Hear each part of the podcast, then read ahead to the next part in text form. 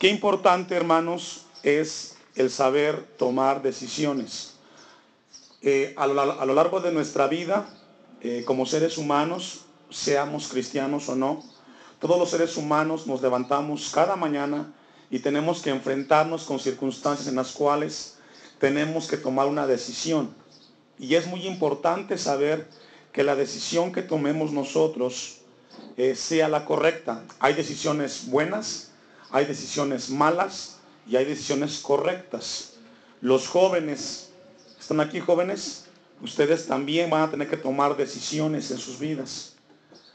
Cada vez que ustedes salen de su casa y se enfrentan en la escuela o en la universidad preparatoria, en cualquier nivel, ustedes están rodeados de circunstancias en las cuales tendrán que tomar decisiones. Y esas decisiones son las que van a determinar su vida en el futuro. No solamente las de ustedes, sino también las de las futuras generaciones. Es decir, cuando ustedes se casen y tengan sus hijos, las decisiones que ustedes tomen ahorita en su adolescencia y en su juventud va a afectar a los hijos cuando los tengan. Por eso es muy importante las decisiones.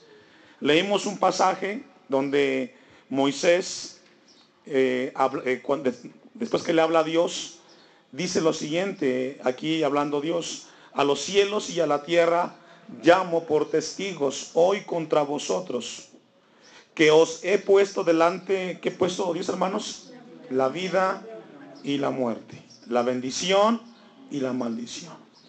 Y luego aparece una palabra ahí muy importante, escoge, es una decisión. Dios nos dio a nosotros algo que se llama el libre albedrío. El libre, el libre albedrío es la capacidad de decidir entre aquello que es bueno y aquello que es malo. Dios a todos los seres humanos nos dio la capacidad de libre albedrío. Dios no hizo robots. A cada uno nos dio la capacidad de decidir y tomar decisiones en la vida. Todos de alguna manera eh, vamos a tomar decisiones. Y en esta hora Dios nos va a enseñar a nosotros eh, que hay una tentación en el momento de tomar decisiones. Quiero darle una definición de decisión. Decisión es la formación de un juicio sobre un asunto sometido a consideración. También una decisión es la, es la cualidad de ser firme siendo positivo o negativo en una decisión. Son dos, son dos eh, significados en cuanto a una decisión. Pero podemos decir que una decisión es poder llevar algo a un juicio, a un criterio. Y hay que tomar una decisión. Por ejemplo, los padres, cuando tienen que llevar a sus hijos a un nivel en la formación académica, tienen que tomar una decisión a qué escuela van a mandarlos. Y eso tiene que ser algo sabio y sensato. Le voy a invitar a que deje un apartado ahí, ponga su listoncito y me acompañe a Colosenses capítulo 3, versículo 15. Colosenses capítulo 3, versículo 15. La tentación en las decisiones. Dios siempre quiere que tomemos la decisión correcta. Siempre. Siempre Dios va, a querer que tomemos la decisión correcta. Y esto, hermanos, lo, lo encontramos en su palabra. Dice Colosenses 3:15, aquí el apóstol Pablo le escribe a los hermanos en Colosa y dice, y la paz de Dios, ¿qué dice hermanos? Gobierne, hasta ahí. La palabra gobernar ahí, braveu, significa en el griego arbitriar. ¿Qué significa? Usted ha visto algún partido de fútbol seguramente. Hay un árbitro. ¿Cuál es la función del árbitro? El dirigir y poner las reglas en el juego. Cuando alguien infringe una regla, ¿qué es lo que hace? Silva y detiene el, partido, ¿cierto o no? Y si un jugador hizo algo incorrecto, ¿qué hace? Le saca una tarjeta del color amarillo o rojo. Pero la función del árbitro es el ver y verificar que lo que se está haciendo en ese momento sea lo correcto. Sabe que aquí la palabra dice, y la paz de Dios sea el árbitro en tu vida. Que la paz de Dios sea la que te dé el silbato para salir cuando tomes una decisión. Qué importante es saber, hermanos, que la paz de Dios sea la que dirija nuestras vidas, que nos dé el silbato de salida o nos dé el silbato de pararnos. Porque siempre una decisión, hermanos, debe de estar dentro de la paz de Dios. Cuando tomamos una decisión correcta, siempre habrá paz en el corazón del cristiano. Cuando la decisión es tomada fuera de la voluntad de Dios, se termina la paz de Dios. Y ya estamos intranquilos y ya no dormimos y estamos inseguros. Por eso el apóstol Pablo dice, y la paz de Dios gobierne. ¿En dónde, hermanos? Y ya Dios nos enseñó el martes, ¿se recuerda? ¿Qué significa corazón? Lev en el hebreo y cardia en el griego. Significa sentimientos, emociones, razonamiento, intelecto y conciencia. Todo eso es el corazón. Entonces, que todas esas cosas que mencionamos tengan paz. ¿Sabe cuando tomamos una decisión incorrecta, emocionalmente estamos intranquilos? ¿Sabe por qué? Porque en el fondo de nuestro corazón algo nos está diciendo que no fue la decisión correcta. Por eso es muy importante que cada vez que usted tome una decisión, padre de familia, joven, hermano, hermana, usted se arrodille y vaya a Dios y le diga, Señor, es la decisión correcta. Por ejemplo, los que tienen hijos grandes y están en el punto del noviazgo. Señor, esto traerá paz al hogar. Esta relación traerá paz al hogar o no traerá paz. Porque si no está dentro del marco de la, de la paz que gobierna el corazón, hermanos, traerá intranquilidad al hogar. Dice el texto, a la que asimismo fuisteis llamados. Fuimos llamados los cristianos a que siempre que tomemos una decisión, la paz de Dios sea la que gobierne. Yo le pregunto a usted, y Dios nos pregunta a todos, ¿tenemos paz esta mañana? ¿Hay paz en nuestro corazón? ¿Tenemos paz en los sentimientos, en las emociones, en el intelecto? ¿Tenemos paz? O quizás ha habido decisiones en el pasado que están afectando hoy nuestra vida, porque no hay paz. Y la paz no se consigue con nada material. Romanos 14, 19. Vamos a ver un poco de introducción para poner la base al tema de la tentación en las decisiones. Al tomar decisiones, hermanos, siempre escojamos la que no estorbe la paz con Cristo. Y por consiguiente, que siempre tengamos paz en el alma, paz con los hermanos, paz con los padres, paz en el hogar.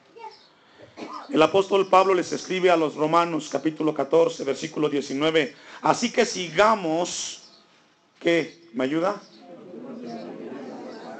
¿Y sabe qué contribuye a la paz?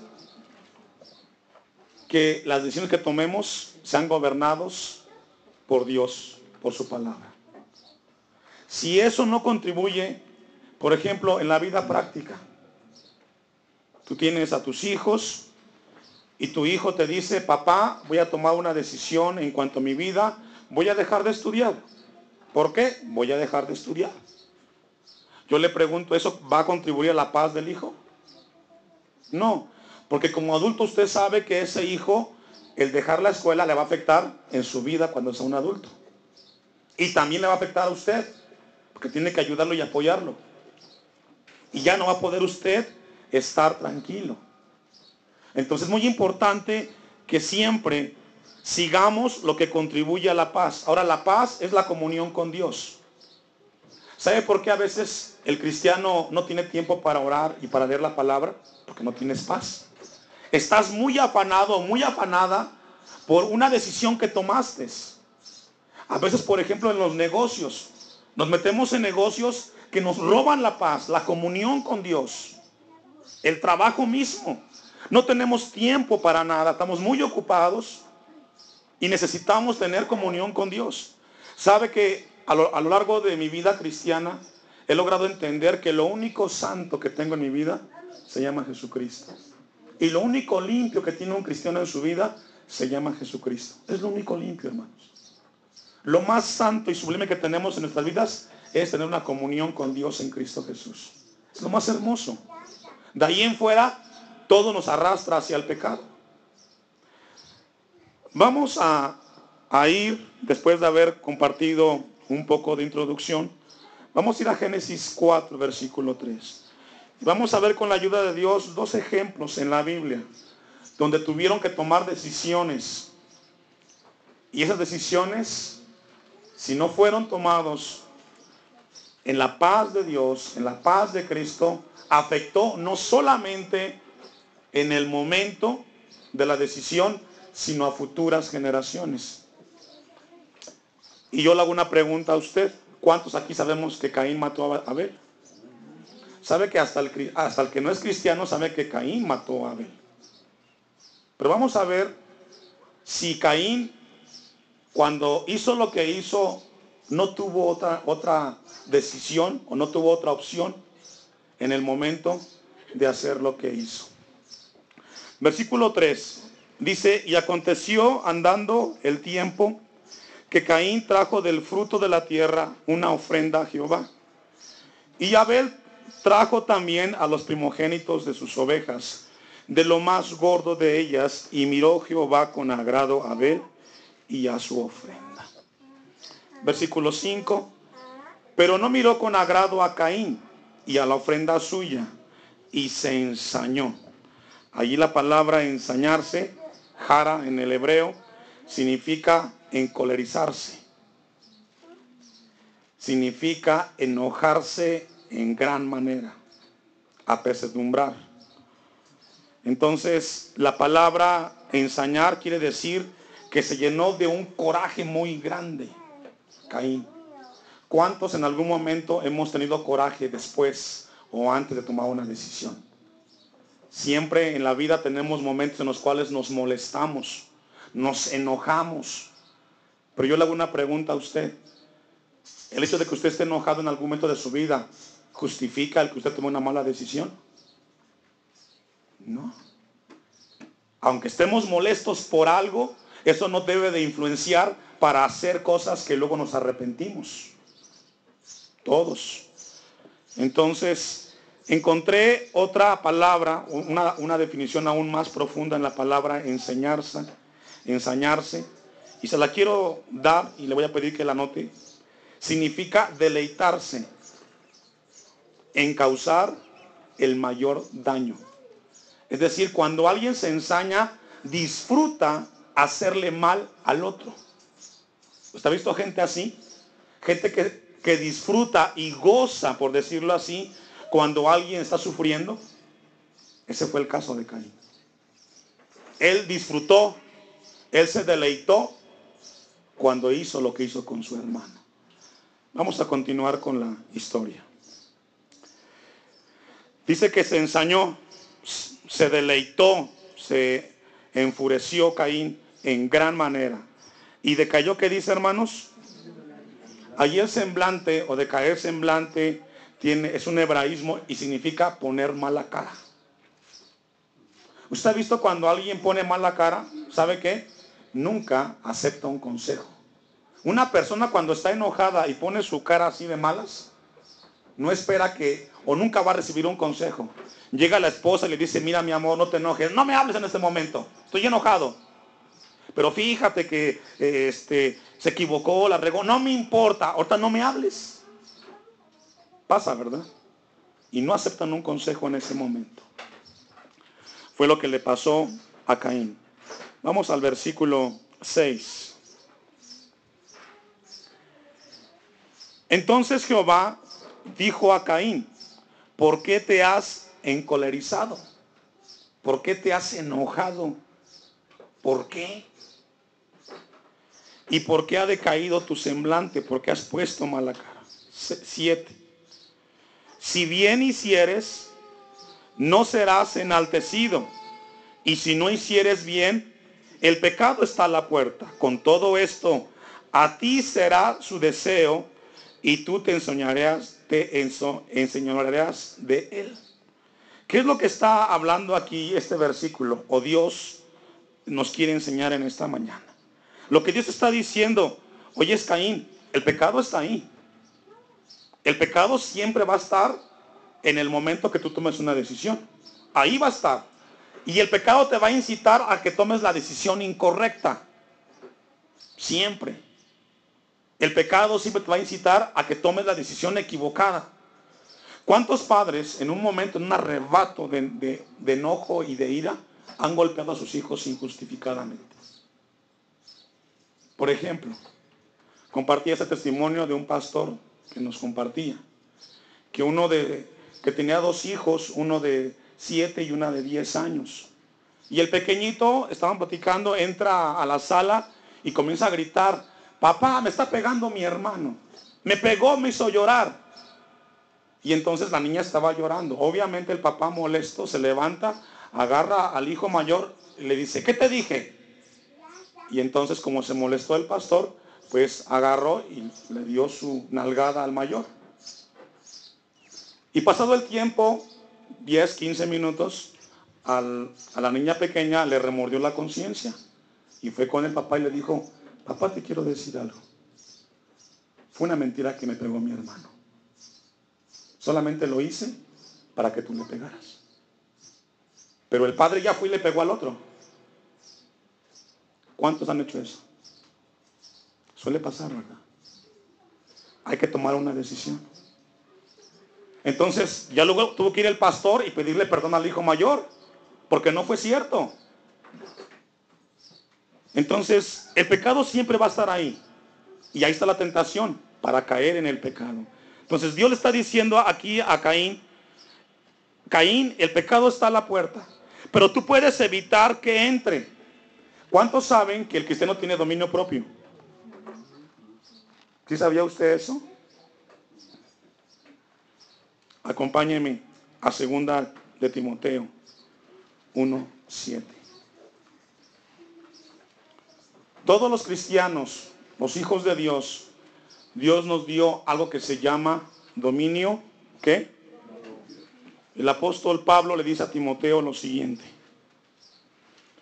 Porque no nos ha dado Dios espíritu de cobardía, sino de qué? Poder, amor. ¿Y qué dice hermanos? La palabra dominio propio, sofronismo, significa control de uno mismo. Significa disciplina en uno mismo. ¿Sabe que cuando Dios nos da y nacemos de Dios, Dios nos dio algo que se llama control de qué, hermanos? De uno mismo. Yo le pregunto a usted, ¿tiene control usted de sus emociones? ¿Tenemos control? ¿Tenemos control como padres, como hijos? La Biblia enseña que nos dio el dominio, ¿qué dice hermanos? Propio. Sí, hay cosas que nos van a molestar, nos van a irar, van a sacarnos de nuestras casillas. Pero ¿sabe qué, hermano? Debe de haber dominio propio.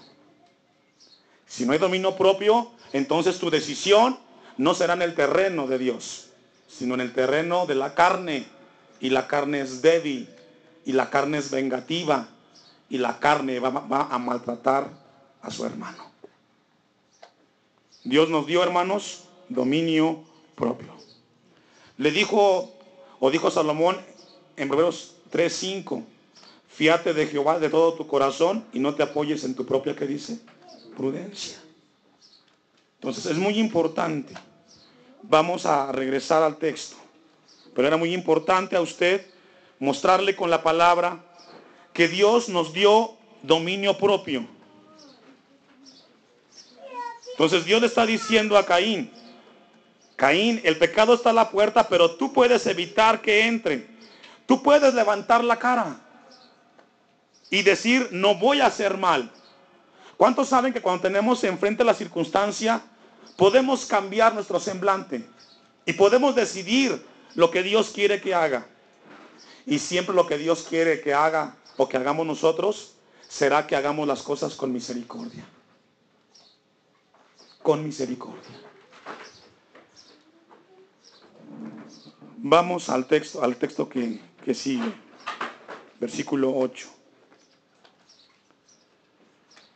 Y dijo Caín a su hermano Abel, salgamos al campo. Vamos a dejarlo hasta ahí. Del versículo 7 al versículo 8, Caín en su mente ya había tomado una decisión. El terreno donde se van a debatir las decisiones es en la mente. Primero va a ser en tu mente. En tu mente donde va a llegar el pensamiento de hacer las cosas, pero será en la mente donde debe de haber el control y que tengamos la palabra de Dios que nos gobierne en ese momento. Dice el versículo 8 que Caín le dijo a su hermano Abel, vamos al campo. Y aconteció que estando ellos en el campo, Caín tomó una decisión. Él tomó una decisión.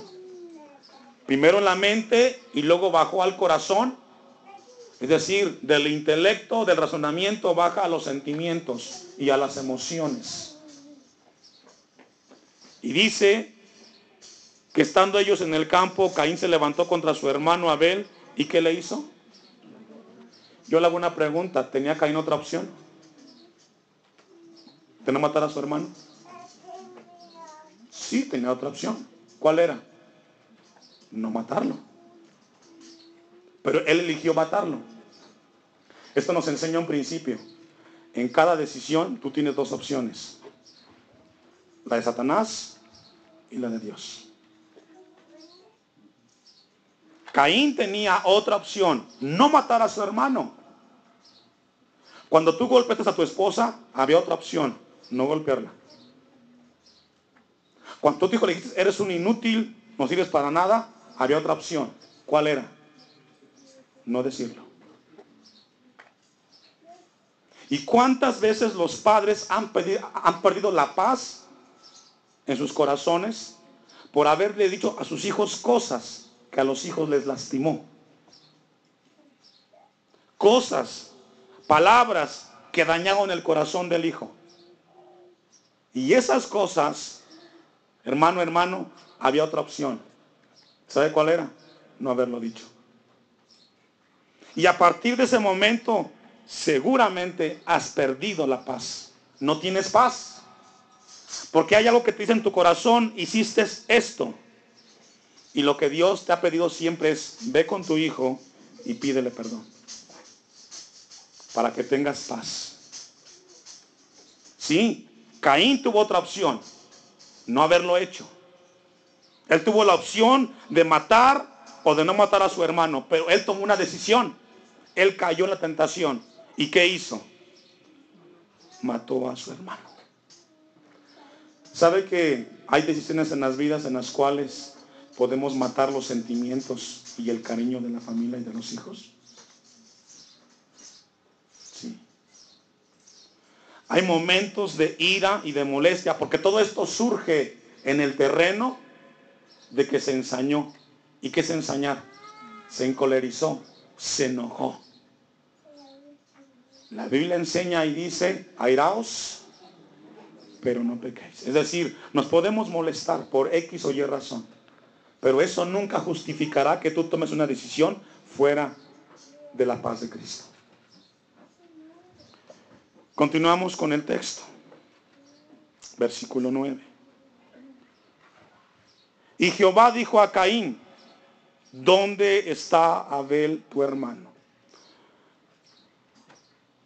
Y él respondió, ¿qué respondió? ¿Eso es cierto? ¿Sabe que un pecado lleva a otro? Un pecado lo llevó a mentir.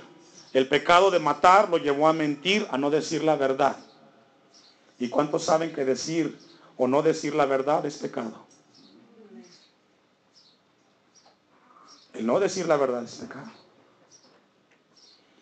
Sí, Caín sabía dónde estaba su hermano, lo había matado.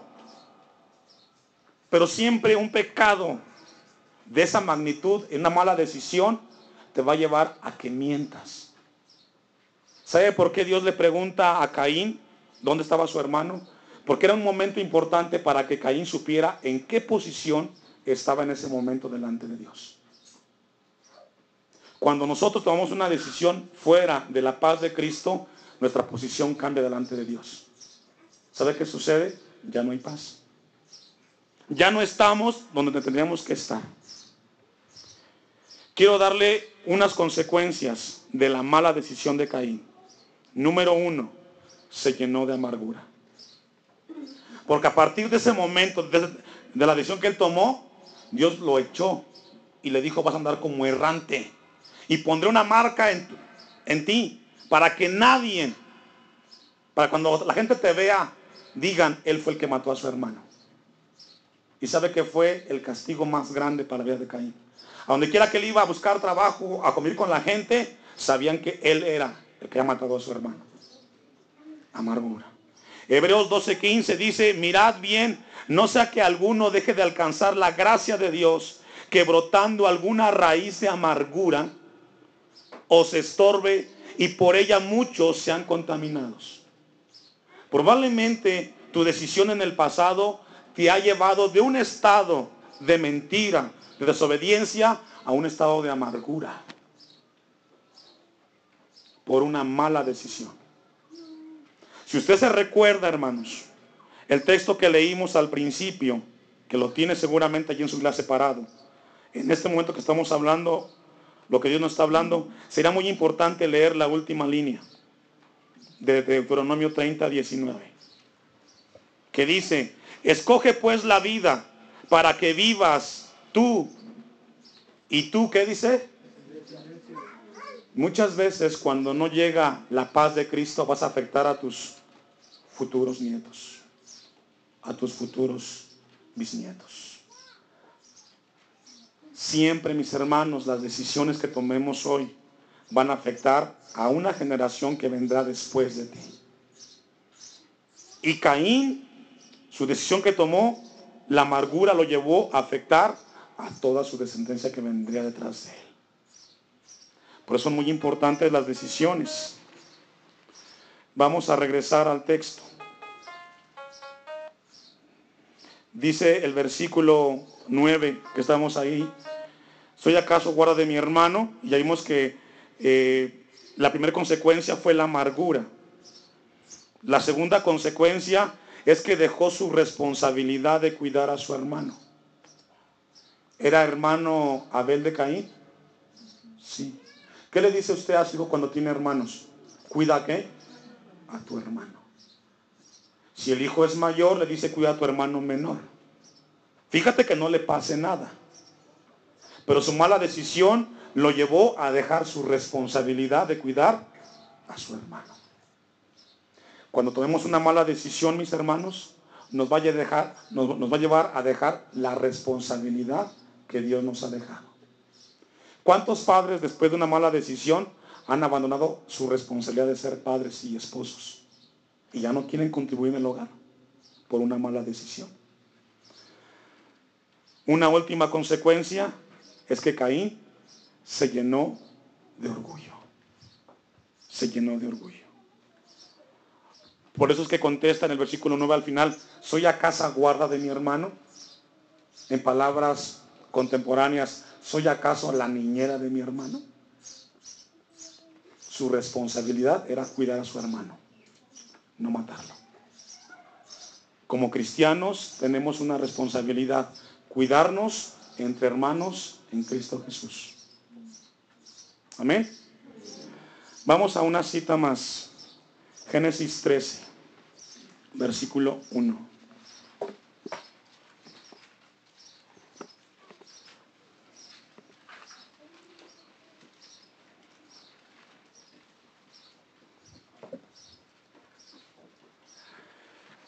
Y aquí encontramos otro ejemplo que vamos a analizarlo con la ayuda de Dios. Es muy importante. Y es el caso de Lot y Abraham. Leemos que Lot fue sobrino de Abraham. Pero llegó un momento en el cual ellos tenían que tomar una decisión. Por eso el tema es la tentación en las decisiones. Dice el versículo 1, subió pues Abraham de Egipto hacia el Negev, el desierto de Negev, él y su mujer con todo lo que tenía y con él Lot. Y Abraham era riquísimo en ganado, en plata y en oro.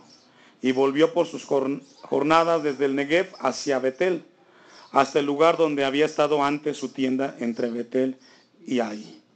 Al lugar del altar que había hecho de allí antes e invocó allí Abraham el nombre de Jehová. Y bueno, si seguimos leyendo, vamos a reducir un poquito la lectura, pero habla que hubo una contienda entre los pastores de Abraham y de Lot. Y eso nos llevó a tomar una decisión. Vamos al versículo 10. Y entonces, después de esa situación entre los pastores, eh, Abraham le dice a Lot, ¿sabes qué? No haya problemas entre nosotros. Vamos a tomar una decisión. Y dice Abraham, bueno, vamos a, a tomar una decisión en este momento.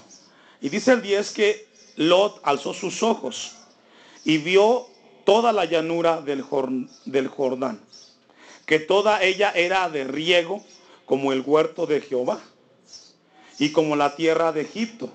Entonces seguramente Lot conoció Egipto, porque él alzó sus ojos y vio la llanura y dijo, es como el huerto. Fíjese, es como, no es que es. Hay una tentación, los ojos lo arrastraron a Lot. En la dirección de Zoar, antes que destruyese Jehová a Sodoma y Gomorra. Versículo 11, y aquí viene la parte importante. Entonces Lot, ¿qué hizo Lot? Escogió para sí. Esa palabra escogió para sí, en el hebreo habla que tomó una decisión. Ya Dios nos habló que hay decisiones buenas, malas y correctas.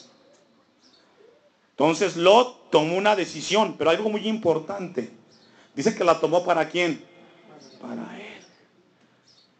Es decir, Lot estaba mostrando aquí egoísmo y avaricia personal.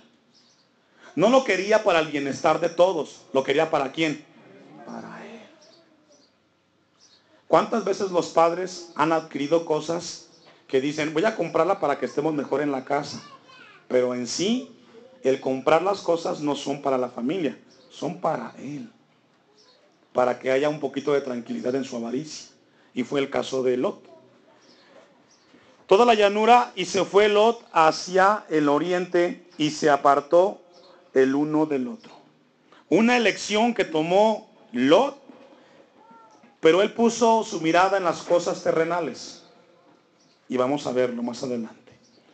Abraham acampó en la tierra de Canaán.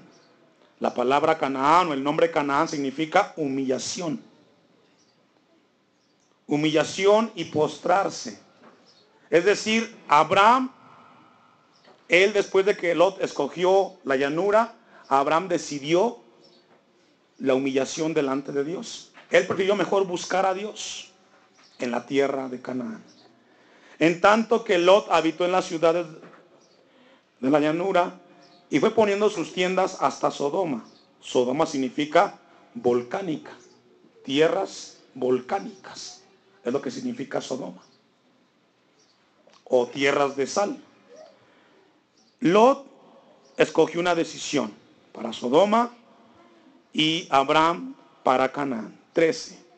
Mas los hombres de Sodoma eran malos y pecadores contra Jehová, que dice. ¿Sabe, hermanos, que por cuestiones de linaje y de familia, lo correcto en este momento para Abraham y para Lot, lo correcto en ese momento era repartir de manera equitativa las tierras. Eso era lo correcto. Porque al repartir las tierras este, de manera igual, ellos no se iban a separar, iban a mantenerse juntos. Si usted ha leído el Génesis, ¿a quién fue más, a quién le afectó más la decisión? ¿A Lot o a Abraham? Siempre cuando tiene que haber una repartición, si tienes, por ejemplo, casi siempre en las cuestiones de las herencias, donde hay problemas, la cuestión, hermanos, es ver cuál es la voluntad de Dios en este asunto. ¿Cuánta gente se ha separado por cuestiones de tierras y dinero? ¿Vale la pena eso? No, eso nos quita la paz. No estamos en paz con Dios. Entonces lo correcto aquí era repartirse. Pero lo que pasa es que en Lot había codicia. Y la codicia lo separó a Lot de su tío Abraham. Y por codicia siempre vamos a separarnos de aquellos que amamos o que queremos. porque las cosas materiales nos ciegan. Y esto trajo este, estragos a la familia de Lot. Entonces encontramos de que tomó una decisión. Vamos a avanzar a Génesis 19. Porque en Génesis 19 encontramos la última parte de esta historia de Lot. Entonces, Lot escogió la tierra volcánica. Fíjese, dice por ahí que este, mucha gente pone a otras personas, a su familia, en la boca del león. En este caso, Lot llevó la familia a la boca del volcán. Y vamos a ver qué le pasó. Llegaron pues los dos ángeles a Sodoma a la caída de la tarde y Lot estaba sentado, que dice, a la puerta de Sodoma. La puerta en aquel contexto, en el contexto hebreo, era que la gente más importante de la ciudad era la encargada de estar en la puerta para la, repartición de mercancía o intercambio. Siempre la gente en eminencia estaban en las puertas. Es muy importante la puerta. Y ahí estaba Lot. Entonces quiere decir que Lot se enriqueció en Sodoma. Y viéndolos, Lot se levantó a recibirlos y se inclinó hacia el suelo. Y dijo, ahora mis señores, os ruego que vengáis a casa de vuestro siervo y hospedéis y lavaréis vuestros pies y por la mañana os levantaréis y seguiréis vuestro camino. Y ellos respondieron, no, que en la calle nos quedaremos esta noche. Va el plan de Dios para rescatar a Lot de ese lugar. Vamos al versículo 6. Entonces Lot salió a ellos a la puerta y cerró la puerta tras sí ¿Por qué lo cerró? Porque la gente de Sodoma y Gomorra quería a estos hombres, a estos ángeles. Versículo 7. Y dijo, os ruego, ¿cómo le llamó? Qué raro, ¿no? A un sodomita le llamó Lot hermano. ¿Sabe que cuando tomamos una decisión equivocada y mal, nos lleva a confundirnos? y nos lleva a decirles hermanos a aquellos que no son hermanos.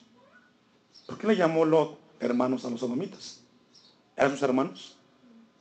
Pero el pecado propició. El pecado te va a enlodar. Y vas a llamarle hermano o hermana aquella que no quiere saber de Dios. ¿Por qué lo hiciste? Porque te confundiste. Consecuencia de una mala decisión. Es que él es mi hermano, pero es un borracho. Es mi compadre, es mi comadre, pero es una mujer que no quiere saber de Dios. Una mala decisión te, eh, te va a enseguecer y te lleva a confundirte. Lot estaba confundido. Hermanos míos, que no os hagáis tal maldad. He aquí, ahora yo tengo, ¿cuántas hijas? Dos hijas, que no han conocido varón, os la sacaré afuera. Vea, Qué buen padre, ¿verdad? Si, logra ver que una mala decisión comienza a entorpecer la mente. Saca a las hijas y las ofrece al mal, al mejor postor. Son sus hijas. ¿Y cuántos padres han hecho esto con sus hijos en algún momento después de una mala decisión?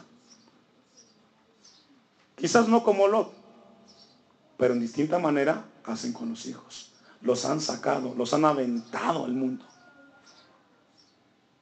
Ahí están mis hijos, que se vayan de la casa.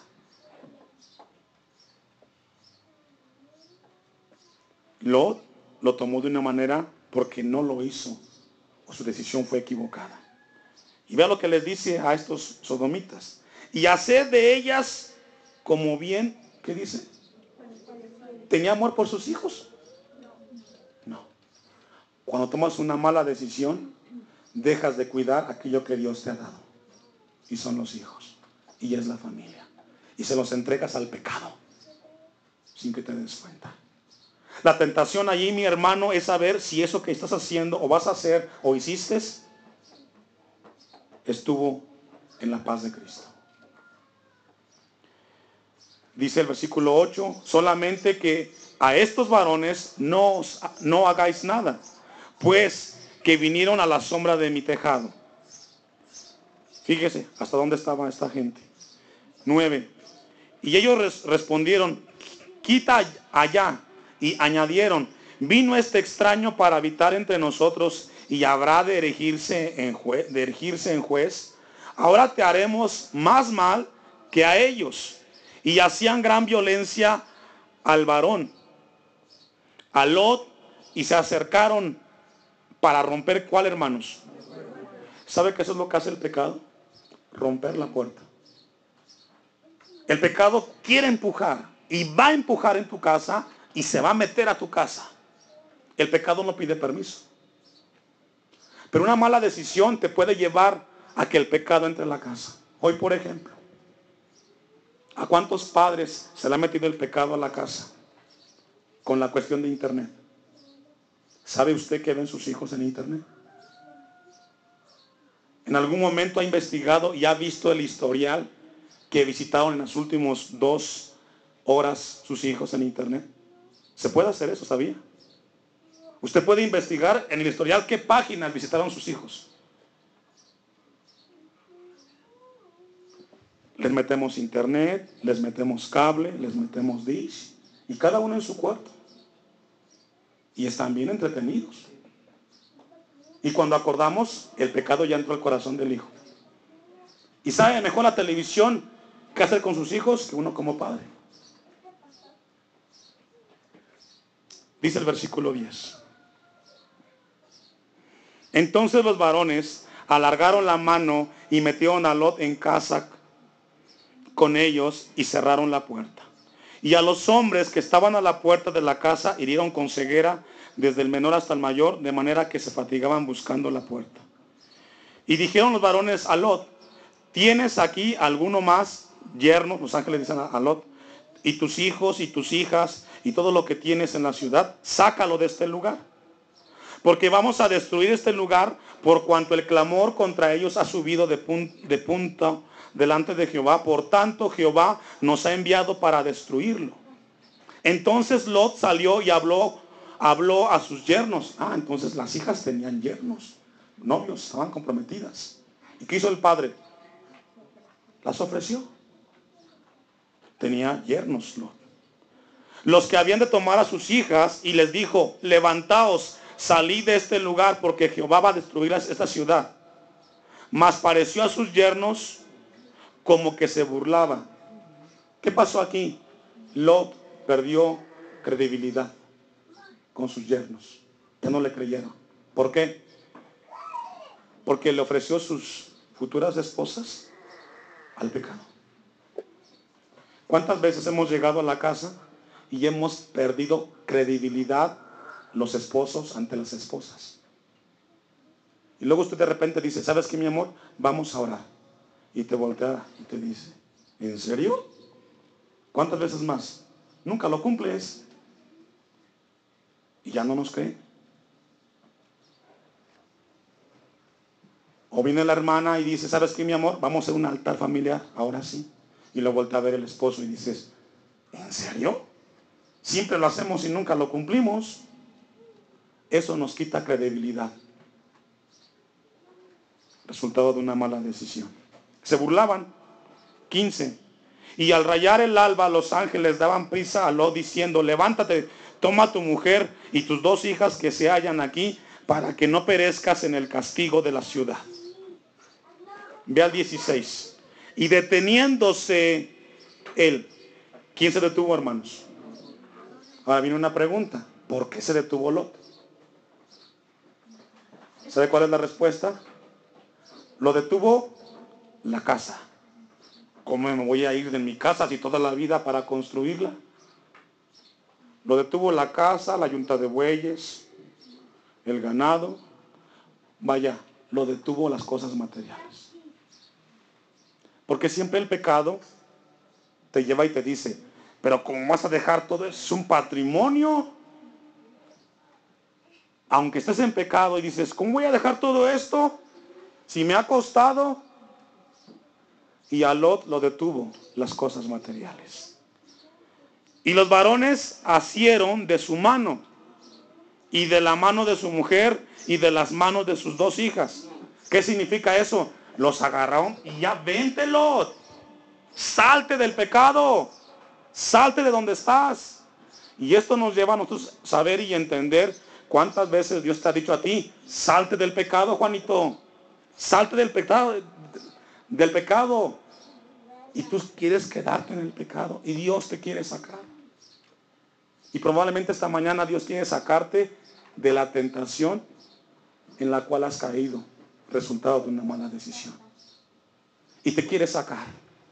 Salte, deja el pecado, deja Sodoma, deja las cosas materiales y búsqueme a mí. Es lo que estaban haciendo con Lot, con su esposa y con sus hijas. Dice el 17. Y cuando las hubieron llevado fuera, dijeron, escapa por tu vida. Salir del pecado, hermanos, es una cosa de vida o muerte. Si sales, tendrás vida con tu familia y con tus hijos. Si te quedas, te quedarás en muerte. No mires atrás ti, ni pares en toda esta llanura. Escapa al monte, no sea que perezcas. ¿Era de vida o muerte que Lot saliera de allí, hermanos? También es de vida o muerte donde tú estás en esta mañana. Has caído quizás en una tentación y Dios te quiere sacar. Dice el 26, vamos a avanzar para ir concluyendo. Dice el 26, entonces la mujer de Lot miró atrás a espaldas de él. ¿De quién él? Y esto nos lleva a preguntarnos, viene otra pregunta. Hermanas, ¿están aquí? Esto nos enseña que la mujer de Lot hizo algo a espaldas de Lot. No sabemos cómo fue la relación entre Lot y su esposa. Pero seguramente encontramos a la mujer de Lot con muchas esposas que hablan o hacen cosas a espaldas del esposo. ¿Ha hablado usted a espaldas de su esposo? ¿Ha hecho cosas a espaldas de su esposo que él no sabe? Debería de ser no. Pero tristemente hay muchas mujeres que hablan y hacen cosas sin que el esposo sepa. Y viceversa. ¿Verdad que sí, hermanos? Ya ni amén dijeron. O también los hijos. ¿Cuántos hijos hablan de su papá a espaldas? ¿O hacen cosas? Por ejemplo, muchas cosas. Pero aquí la Biblia enseña que ella miró atrás a espaldas de él y se volvió estatua de sal. Qué tremendo, hermanos. Esto es muy lamentable. Si usted continúa leyendo el capítulo 19, encontramos las consecuencias y los resultados de una mala decisión. Le voy a invitar para concluir una cita que vimos al inicio que está en Colosenses 3:15. Y le invito a que logre terminar leer Génesis 19. Léalo en su casa. Le parafraseo lo que dice Génesis 19 en lo que busca usted Colosenses 3:15. Escapan las dos hijas de Lot al monte de Zoar. Y resultado de la mala decisión del padre, los hijos o las hijas acarrearon las consecuencias. Las hijas embriagaron a su padre Lot y se acostaron con él. Y de ahí nace la, la descendencia de Edom, los edomitas y los amoritas. ¿Es malo el incesto? Sí es malo el incesto. Pero se dio en el caso de Lot. ¿Sabe por qué? Porque fue una mala decisión. Le afectó a sus hijos, a sus nietos, bisnietos y tataranietos. Solo reflexionen los que han leído la Biblia y los que no les invito a investigar. De Abraham podemos hablar de Abraham y su descendencia. Isaac y de ahí todos los que vinieron. Y cuando hablamos de Lot, hablamos de Lot, su esposa, sus dos hijas y sus dos nietos, los amonitas y los edomitas. Y a partir de ahí, ¿sabe qué? Se acabó la raza de Lot. No existió más. Se exterminó. No hubo frutos. Dice Colosenses 3:15. Y la paz de Dios gobierne en dónde, hermanos? Yo no sé si la decisión que tomaste hace una semana, hace un año, hace dos años, te haya quitado la paz de Dios. Yo no lo sé. Pero Dios nos habla en esta mañana que si esa paz fue quitada, es tiempo que salgas. Dios quiere que salgas del lugar donde estás.